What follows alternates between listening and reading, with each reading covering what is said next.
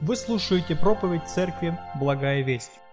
Друзья, мы сегодня с вами будем разбирать очень фундаментальную истину, которая, не побоюсь этого сказать, влияет абсолютно на все сферы нашей жизни. И это вообще основа основ нашего христианства. Мы будем с вами сегодня говорить о поклонении. Мы сегодня слышали гимн о том, как все, ну, должны, по крайней мере, прославлять нашего Господа, взывать «Свят, свят Господь Саваоф». На самом деле тема очень обширная, тема очень глубокая. Мы не сможем охватить все грани этой истины сегодня, но тем не менее мы увидим, насколько важно поклоняться Богу, особенно когда мы собираемся, как сегодня, вместе. Я хочу приложить нам текст, которое записал псалмопевец, на самом деле, говорят, Давид, если ссылаться на автора послания к евреям, Псалом 20, 94. Псалом 94, первые семь стихов. «Приидите, воспоем Господу, воскликнем твердыни спасения нашего, предстанем лицу Его со славословием и в песнях воскликнем Ему. Ибо Господь есть Бог великий, Царь великий над всеми богами. В Его руке глубины земли, и вершины гор Его же. Его море, и Он создал его, и сушу образовали руки Его. Приидите, поклонимся и припадем, преклоним колени пред лицом Господа, Творца нашего, ибо Он есть Бог наш, а мы народ в паство Его, и овцы руки Его. Аминь. Друзья, призывая Божий народ к совместному поклонению, псалмопевец указывает, во-первых, на причину поклонения, во-вторых, на форму, и в-третьих, на следствие или последствия поклонения. Итак, в нашем отрывке мы видим четыре аспекта поклонения. Первое – призыв к совместному поклонению. «Придите», да, идет обращение. Во-вторых, мы видим форму поклонения, то есть как здесь предлагает нам автор псалма поклоняться Богу. Более того, он говорит о причинах поклонения, почему мы это делаем. И четвертый аспект поклонения, какие же последствия мы видим или следствия от того, когда народ поклоняется ему. Давайте сначала дадим определение поклонению. Если вот так просто по словарю, поклонение – это выражение в высшей мере восхищения, почитания и преданности – и смысл э, греческого слова, так же как и нашего русского слова, он выражает похожее э, значение. То есть поклоняться – это кланяться, э, воздать почесть, совершить буквально поклон. И таким образом, если мы будем говорить о поклонении Богу, значит, это выражение нашего восхищения, почитания и преданности самой высшей личностью, то есть самим Богом – И как можно догадаться, если логически эту мысль продолжить, то такой взгляд действительно преобразовывает всю нашу жизнь. Потому что в практике поклонение выражается в том, чтобы угодить Богу. Очень много текстов Священного Писания говорят о том, как мы можем угождать Богу. А значит, везде, где Бог открывает свою волю, ожидается, что мы будем ее исполнять угождение Богу, практическая сторона нашего поклонения в повседневной жизни. Апостол Павел в послании Колоссянам в 3 главе 17 стих записал, «Все, что вы делаете, словом или делом, все делайте во имя Господа Иисуса Христа, благодаря через Него Бога и Отца». Ну, давайте вернемся к нашему псалму и попробуем в него немножко погрузиться. Итак, первое, призыв к совместному поклонению Бога. Мы читаем первые два стиха. «Придите, воспоем Господу, воскликнем твердыни спасения нашего, предстанем лицу Его со словословием в песнях воскликнем Ему». Шестой стих повторяет эту же мысль. «Придите, поклонимся, припадем, преклоним колени пред лицом Господа, Творца нашего». Друзья, здесь звучит особый призыв Божьему народу – Здесь не говорится о индивидуальном аспекте нашего поклонения или о поклонении повседневной жизни, где мы должны угождать Богу. Нет, здесь идет призыв к народу, что нужно куда-то прийти. Более того, прийти и предстать пред его лицом. Что это значит? Бог дал Моисею 10 заповедей, мы помним. Сейчас в воскресной школе, в одной из групп, они их э, учат наизусть. И мы помним, что первые четыре заповеди говорят о нашем отношении к Богу прежде всего. Последующие шесть говорят о наших отношениях друг с другом. Мы чуть позже посмотрим на первые три заповеди, но давайте сейчас посмотрим на четвертую, на четвертую заповедь. Исход, 20 глава, с 8 по 10 стихи. «Помни день субботний, чтобы светить его. Шесть дней работай, делай всякие дела твои, а день седьмой суббота Господу Богу твоему.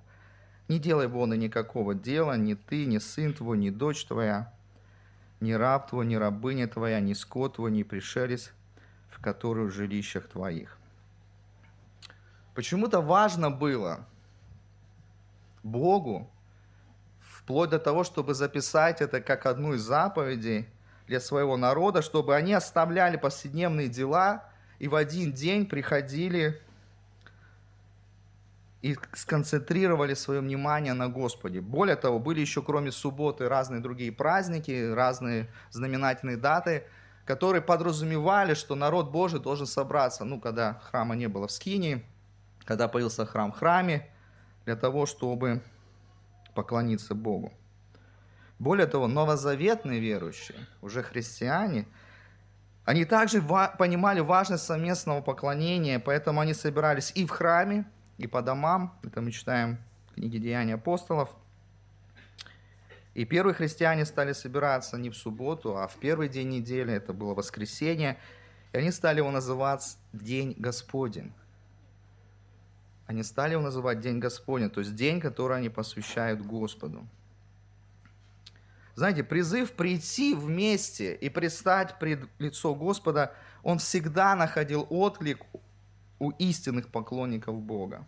Опять же, если вернуться к псалмам, 121 псалом, первый стих, «Песнь восхождения» Давида. Причем песнь восхождения, вы знаете, что такое песнь восхождения? Это с этой песней люди шли в храм, чтобы поклоняться. Вот что означает песнь восхождения. Возрадовался я, когда сказали мне, пойдем в дом Господень. 26 Псалом, 4 стих. «Одного просил я у Господа, того только ищу, чтобы пребывать мне в доме Господнем во все дни жизни моей, созерцать красоту Господню и посещать храм Его». Друзья, вот этот особый момент, когда народ Божий собирается вместе, чтобы поклониться Богу, можно назвать поклонением предстояния. Это трепетное, трепетное осознание того, что мы находимся в присутствии Божьем. Друзья, конечно, мы 24 часа, 7 дней в неделю находимся в присутствии Господа. И как я уже сказал, когда мы делаем угодные Богу дела, мы тем самым поклоняемся Ему там, где мы находимся. Но предстоим мы пред Богом только тогда, когда непосредственно думаем, размышляем – фокусируем свой взор на нашем Боге. И тогда вот, этот, вот эта реальность, реальность, где мы сфокусированы на Боге, она начинает влиять на наши мысли, на наши чувства, на наши слова, на наши дела и поступки. Конечно, мы можем пережить вот это предстояние дома с Библией, где-нибудь на кухне – Но когда мы собираемся вместе во имя нашего Господа, концентрация нашего внимания на Боге возрастает, а отвлекающих факторов, наоборот, снижается. Знаете, это похоже на то, как работники ведут себя в присутствии начальника. Ну, представьте, какой-то офис, там работают люди, у них есть свои должностные обязанности – они знают, что они работают на начальника, на своего босса, шефа. Они выполняют то, что им предписано. Но как изменится атмосфера, когда в этот там open office или просто в кабинет, где работают, зайдет сам начальник или сам босс? Сразу все меняется. Концентрация к работе, к боссу, к шефу, а, а что он там с кем говорит, как-то хочется себя показать, как-то хочется, чтобы заметили ваше усердие.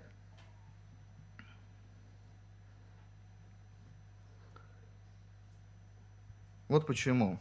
Пусть не обижаются те, кто смотрит нас сегодня онлайн. Но никогда онлайн-трансляция не заменит живого собрания. Да, если у вас нет возможности сегодня быть или в какой-то другой день вместе по причине болезни, по причине того, что вы, возможно, работаете. Да, это помощь вам в, то, в том, чтобы быть в одном ключе вместе со всей церковью. Но чаще всего концентрация на Боге, когда вы смотрите происходящее на экране телефона, планшета или монитора, она снижается. Можно сесть на любимый диван, взять, подложить любимую подушечку, налить чашечку чая или кофе. Ну, вообще красота. Не надо вставать во время пения или молитвы. Можно даже звук на телефоне не выключать, не бояться, что он зазвонит и нарушит какой-то благоговейный ход собрания. Более того, знаете, у нас там сейчас нижний зал, там тоже сидят люди, наши братья и сестры. Знаете, я тоже там бываю, сижу, и когда даже там, в нижнем зале, мы сидим и смо смотрим на богослужение через экран, концентрация внимания на Боге, на Боге теряется. А если учесть, что нижний зал у нас вообще предусмотрен для мам с детьми, а дети, вы знаете, они шумят, они разговаривают, они хотят играть, они могут заплакать, громко говорить. Поэтому даже когда я там сижу, вот супруга со своим ребенком маленьким, мне самому сложно сконцентрироваться на том, что происходит здесь, в общем зале. Друзья, вот почему сейчас мы молимся. Серьезно молимся, рассуждаем о том, чтобы Бог дал нам возможность собирать всю церковь в одном зале. Нам нужно создавать совместную культуру поклонения и благоговения – нам нужно учиться вместе предстоять пред Его лицом, чтобы сконцентрировать внимание на самой великой личности во Вселенной, который является наш Бог. Вот почему важен призыв к совместному поклонению, который мы видим у псалмопевца. Давайте посмотрим на ту форму поклонения, которую предлагает нам автор 94-го псалма. Это форма поклонения – Давайте снова посмотрим на первые два стиха. «Придите, воспоем Господу, воскликнем твердыни спасения нашего, предстанем лицу Его со славословием, в песнях воскликнем Ему». Обратите внимание на вот такие слова. «Воспоем», «воскликнем», «придем со славословием», «в песнях воскликнем». Вот та форма поклонения, которую предлагает нам автор псалма для людей, которые собрались пред лицом Господа. Правда, чаще ветхозаветные времена часто поклонение в храме сопровождалось не пением, а жертвоприношением. И вот почему в Новом же Завете, когда мы читаем такие тексты, тоже употребляется выражение о жертвоприношении, но несколько в ином смысле. Например, Римлянам 12 глава 1 стих. «Итак, умоляю вас, братья, милосердием Божиим, Представьте тела ваши в жертву, живую, святую, благоугодную Богу для разумного служения вашего. Первое послание Петра, 2 глава, 5 стих. «И сами, как живые камни, устрояйте себя дом духовный в священстве святое, чтобы приносить духовные жертвы, благоприятные Богу Иисусом Христом». Послание к евреям, 13 глава, 15-16 стихи. «Итак, будем через него непрестанно приносить Богу жертву хвалы, то есть плод уст, прославляющих имя Его. Не забывайте также благотворения и общительности, ибо таковые жертвы благоугодны Богу». Живая жертва, духовная, святая жертва – это контекст служения Богу – Общительность, благотворение тоже жертва, но это контекст служения людям, друг другу. Но есть еще одна жертва, которую мы прочитали, как раз говорит нам о том, о чем говорит автор 94-го псалма. Жертва хвалы, плод уст, прославляющих его имя. Вот почему мы поем на наших собраниях. Наше совместное пение – это не просто как бы вот привычка начать наше собрание. Это не пауза между блоками собрания, когда мы молимся, или идет проповедь, или потом будет у нас сегодня причастие. Это жертва хвалы. Это время совместного прославления нашего Бога. Конечно же, это не значит, что молитва, проповедь, свидетельство не прославляют Бога. Цель всего нашего собрания – поклониться Богу, восхититься им. И для этого есть разные способы. И один из этих способов – это жертва хвалы, совместное пение. Апостол Павел в послании к Колоссянам, 3 глава, 16 стих, записал следующее. «Слово Христово да вселяется в вас обильно со всякой премудростью, Научайте, вразумляйте друг друга псалмами, что мы и делаем сегодня, изучая псалом, словословием и духовными песнями во благодати, воспевая в сердцах ваших Господу. Братья и сестры, друзья, фокус нашего собрания должен быть на Боге и только на Нем. Люди приходили в храм, чтобы принести жертву, жертву Богу. Люди приходили в храм, чтобы прославить того, кто единственно этого достоин. И знаете, если, может быть, кто-то после собрания сетует от того, что он уходит не очень-то удовлетворенным, то задайтесь вопросом, а зачем вы сюда приходите? Если вы пришли как зритель и оцените происходящее, вот сидя как зритель в театре, не знаю, или в кино, проповедь слабая, пение что-то не очень, и ведущий как-то не вдохновил вас, то вы не понимаете главную цель совместных собраний. Мы здесь все участники поклонения. Мы приносим жертву хвалы нашему Господу. Наши собрания должны быть центральным местом, где наше личное поклонение на неделе выливается в концентрированную хвалу Богу. Как сказал один пастор, умное слово – это квинтэссенция, то есть суммирование всего того, что происходило в нашем поклонении на неделе, на домашних группах, наших домашних молитвах, нашем чтении Писания, нашей богоугодной жизни, в конце концов. И как-то цитировал э, Джона Пайпера, и просто он очень говорит такую мысль, которую просто по-другому я не скажу, поэтому повторю. Один час в неделю из 168 часов мы должны выдержать максимальную интенсивность трогательного почтения Бога и благоговения пред Ним. Скажу еще раз, потому что мне действительно нравится эта фраза. Максимальная интенсивность трогательного благоговения – Подумайте снова над вопросом. Зачем я прихожу сюда в воскресенье? Если в списке, когда мы отвечаем на этот вопрос, нет слов поклонения или хвалы, то что-то не так вообще с нашим пониманием христианства. В небесах вечности нас ожидает именно это прославление нашего Господа. Книга Откровения, 4 глава, с первого стиха.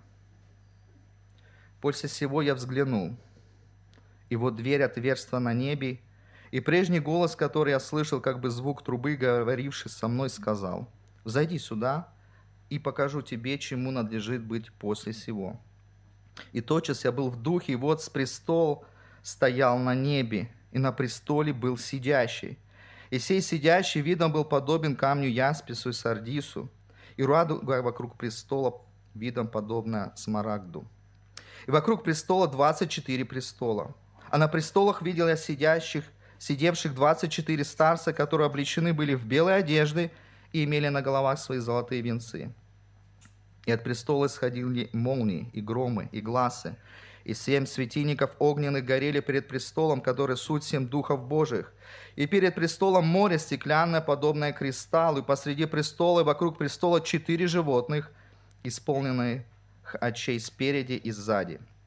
И первое животное было подобно льву, и второе животное подобное тельцу, и третье животное имело лицо, как человек, и четвертое животное подобно орлу летящему. И каждое из четырех животных имело по шести крыл вокруг, а внутри они исполнены очей.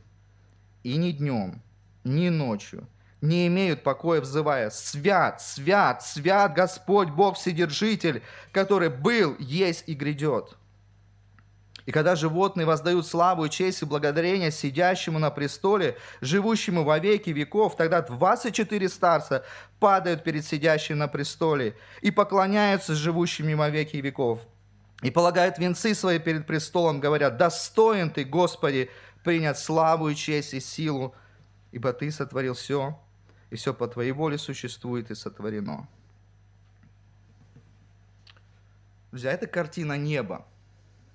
Если церковь на небе будет делать это, восхищаться и поклоняться и превозносить своего Господа, разве не должна церковь это делать здесь на земле? А если кто-то сомневается, надеюсь, что таких нет, что Бог достоин нашего поклонения, давайте посмотрим на причины поклонения. Итак, третье. Третий аспект поклонения, который мы видим в 94-м псалме – причиной поклонения. Давайте посмотрим на 3, 4, 5 стихи. «Ибо Господь есть Бог великий, и Царь великий над всеми богами. В Его руке глубины земли и вершины гор Его же. Его море, и Он создал его, и сушу образовали руки Его». На самом деле мы тут видим очень-очень скромные попытки представить величие Бога представить Бога как великую личность, которая превосходит все другие. Итак, какие причины мы здесь можем увидеть вот в этих стихах? Причины, почему мы должны поклоняться Богу. Во-первых, Господь – это единственный Бог. Бог превосходит всех тех, кто как-то, каким-то образом вообще претендует на поклонение – мы видим тут богов с маленькой буквы, то есть это лже-боги, это идолы. А Бог есть еще великий царь. Так что цари земные, которые, возможно, тоже претендуют на какое-то восхищение, почитание и благоговение, вообще не должны составлять конкуренцию истинному Богу. Другими словами, псалмопевец говорит, говорит Богу нет равных. И теперь давайте вернемся к первым трем заповедям, которые Господь дал Моисею. Книга Исход, 20 глава, со второго стиха. «Я Господь, Бог твой, который вывел тебя из земли египетской, из дома рабства. Да не будет у тебя других богов пред лицом моим. Не делай себе кумира, и никакого изображения того, что на небе вверху, что на земле внизу, и что в воде ниже земли. Не поклоняйся им и не служи им, ибо я Господь Бог твой, Бог-ревнитель, наказывающий детей за вину отцов до третьего и четвертого рода, ненавидящих меня, и творящий милость до тысячи родов, любящий меня и соблюдающим заповеди мои. Не произноси имени Господа Бога твоего напрасно, ибо Господь не оставит без наказания того, кто произносит имя Его напрасно. Библия нам говорит, и эти первые три заповеди о том, что единственным, кому мы должны поклоняться, это Бог.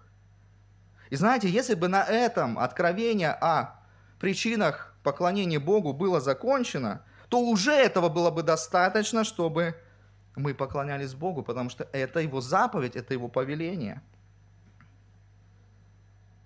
Но на этом откровение о причинах поклонения Богу не заканчиваются.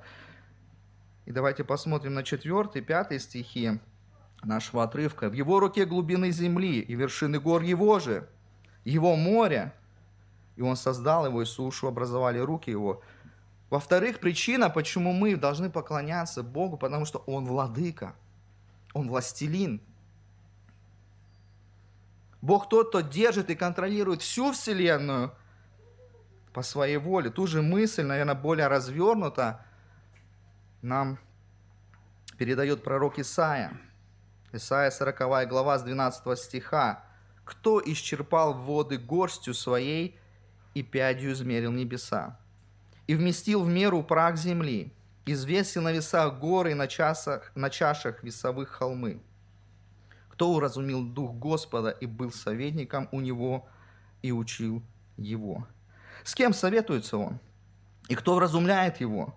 И наставляет его на путь правды, и учит его знанию, и указывает ему на путь мудрости. Вот народы, как капли из ведра, и считается, как пылинка на весах. Вот острова, как порошинку поднимает он.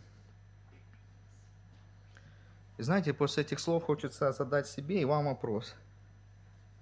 А мы действительно понимаем, с кем мы имеем дело? Мы реально понимаем, кому мы обращаемся, когда называем Его своим Господом? Если какой-то начальник или правитель вызывает у нас трепет, то не тем более же такой трепет должен вызывать владыка всех владык. И знаете, когда мы обращаемся к подобным отрывкам, все становится на свои места. Нам нечего предъявить Богу. Мы не можем дать Ему совет, как лучше поступить Ему в нашей жизни, как Ему, нам лучше, на, ему нас благословить лучше. Он делает то, что Он хочет в соответствии со своими совершенными атрибутами. И это вызывает трепет и восхищение, который является неотъемлемой частью поклонения. Третья причина, почему мы поклоняемся Ему, потому что Он Создатель. Пятый стих. «И море, и Он создал его, и сушу образовали руки его». Шестой стих. Конец шестого стиха. «Придите, поклонимся припадем, преклоним колени пред лицом Господа, Творца нашего». Он Творец, а мы творение. Он создал все, пространство, энергию и время. Он над всем сотворенным миром, и мы, наша жизнь, лишь мгновение на его шкале времени –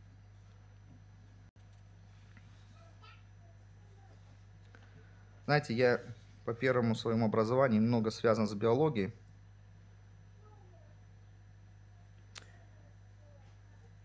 И ничего пока подобного человек не смог изобрести, чтобы как-то напоминало клетку, живую клетку, из которых мы все с вами состоим. Это уникальное хранилище информации на микроскопическом уровне. И всего одна клетка – содержит информацию о нас целиком. Взгляните на природу вокруг. Что восхищает именно вас?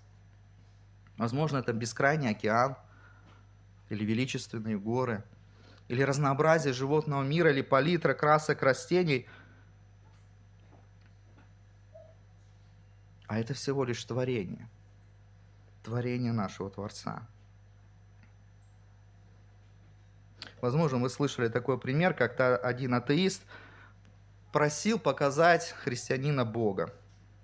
Знает, что христианин попадет в тупик, такой атеист настаивал на, на, на этом. Тогда христианин вывел атеиста в ясный солнечный день на улицу и попросил посмотреть на солнце. На что получил упрек? Как? Ты что? Я же ослепну. Никто не может смотреть на солнце.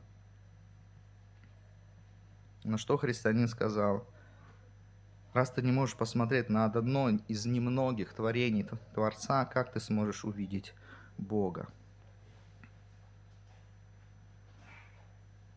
Если, смотря на сотворенный мир, нас не восхищает Творец, то опять что-то сломалось в нашем мировоззрении. Да, конечно, нам, городским жителям, Сложно увидеть всю палитру созданного мира, особенно сейчас, когда серое небо и солнце не видно, и как-то тоскливо на улице, и слякотно. Но рядом сидящий с вами шедевр гораздо сложнее всего сотворенного. Не просто так после творения земли, когда Бог создал человека, Он сказал, весьма хорошо. Мы ходим друг друга, толкаем плечами, мы раздражаемся друг на друга. Но каждый из нас это просто уникальный шедевр, который создал Бог. Друзья, на самом деле причин для поклонения гораздо больше. Писание нам показывает Бога, который достоин нашего поклонения и восхищения. Вот почему сам Христос в беседе с Самарянкой сказал, Евангелие от Иоанна в 4 главе, 23-24 стихи, «Но настанет время, и настало уже, когда истинные поклонники будут поклоняться Отцу в духе и истине.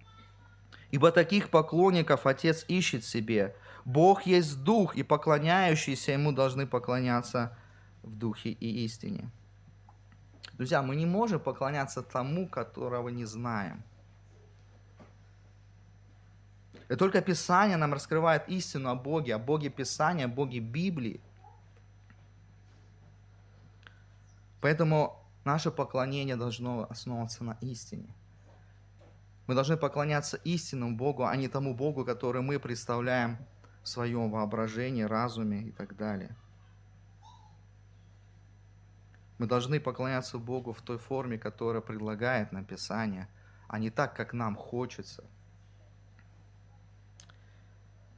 Давайте поговорим о следствиях или последствиях поклонения. Это четвертый аспект поклонения который мы находим в 94-м псалме.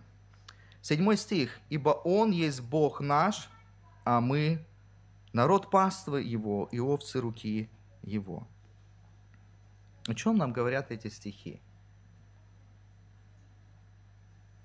Они говорят о том, что те, кто поклоняются Богу, принадлежат Ему – а Бог по отношению к поклонникам является их Богом. Друзья, вот это поворот. Подождите, вот этот Бог, да, вот тот владыка, вот этот Создатель, перед которым все трепещут, теперь называет нас своими? Да. Ну давайте, скажите честно. Кто хотел бы иметь влиятельных, богатых, облеченных властью друзей? Ну, может быть, не на уровне президента, но хотя бы мэра так. Но Бог предлагает больше, Бог предлагает самого себя.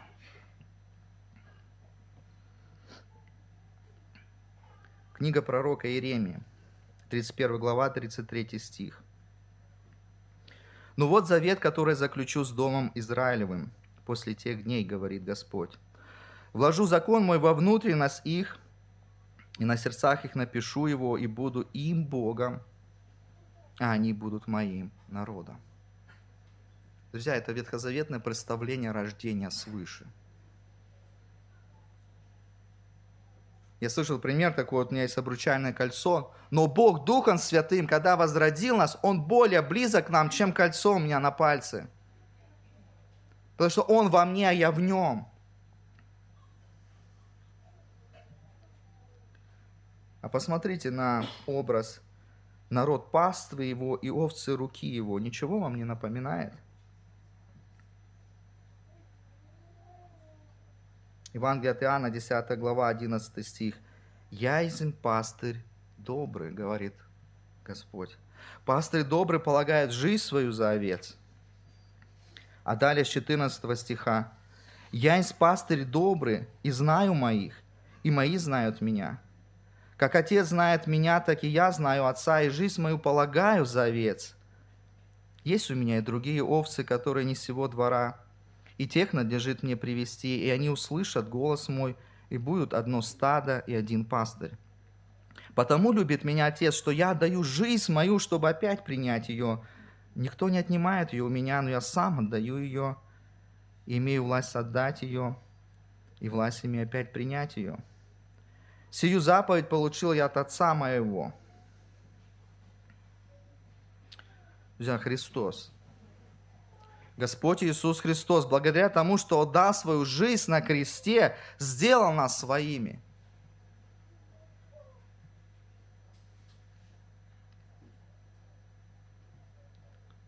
Апостол Павел, посланник Ефесянам, во второй главе записал следующее. И это относится напрямую к нам. Итак, помните, кто вы. Некогда язычники по плоти, которых называли необрезанными, так называемыми, так называемые обрезан, обрезанные плотским обрезанием, совершаемыми руками. Что вы были в то время без Христа, отчуждены от общества израильского, чужды заветов и обетования, не имели надежду и были безбожники в мире. Это мы с вами. Мы были чужды всех обетований, которые Господь давал израильскому народу. Но что-то поменялось. 13 стих. «А теперь во Христе Иисусе вы, бывшие некогда далеко, стали близки кровью Христовой, Ибо Он есть мир наш, соделавший из обоих одно и разрушивший стоявшую просреди преграду, упразднив вражду плотью своей и законом заповедей учением, дабы из двух создать себе самом одного нового человека, устрояя мир. И в одном теле примирить обоих с Богом посредством креста, убив вражду на нем – и придя, благовествовал мир вам, дальним и близким, потому что через него и те, и другие имеем доступ к Отцу в одном духе. Итак, вы уже не чужие и не пришельцы, но сограждане святым и свои Богу. Мы свои Богу. И сегодня мы снова с вами пришли в ту точку, когда мы можем вспомнить, как Бог сделал нас своими, когда мы будем участвовать заповеди Господней. И получается, благодаря этой жертве Христа мы становимся истинными поклонниками, которые опять же восхищаются тем, как Бог в своей премудрости соединяет и справедливость, и любовь, сделано своими. И давайте снова взглянем за кулисы неба. Теперь прочитаем пятую главу книги Откровения, с 8 стиха. «И когда он взял книгу, тогда четыре животных и двадцать четыре старца пали пред ангцем, имея каждый гусли золотые чаши, полные фимиама, которые суть молитвы святых, и поют новую песнь, говоря, «Достоин ты взять книгу и снять с нее печать, ибо ты был заклан, и кровью своей искупил нас, Богу, из всякого колена языка, и народа, и племени, и соделал нас царями и священниками, Богу нашему, и мы будем царствовать на земле. Почему там, в вечности, небожители поклоняются и прославляют Бога? Потому что Он был заклан и кровью своей искупил нас – Друзья, таким образом, рассмотрев буквально один отрывок,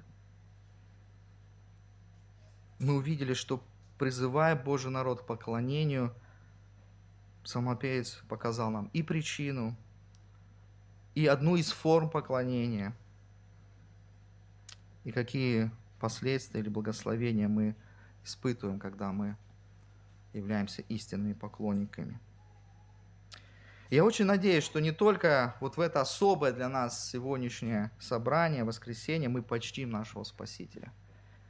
Я надеюсь, что мы будем делать это и в будние дни, угождая Ему. А когда мы снова соберемся, если Господь продлит нашу жизнь, давайте будем поклоняться Богу подобающим образом, в том числе хваля Его плодом уст наших, то есть в песнопениях. Пусть Господь благословит нас. Аминь. Давайте помолимся.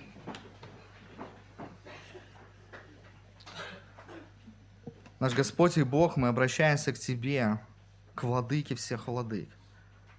Господь, порой мы не осознаем, потому что, наверное, мы никогда не соприкасались и не видели Тебя, как видел Исаия, Иеремия, или как твои ученики на горе преображения, или как Иоанн, который пал как мертвый, увидев тебя в прославленном виде, но мы видим тебя, мы познаем Тебя через Слово Твое, Господь, и мы благодарим, что там Ты раскрываешь свою истину себе.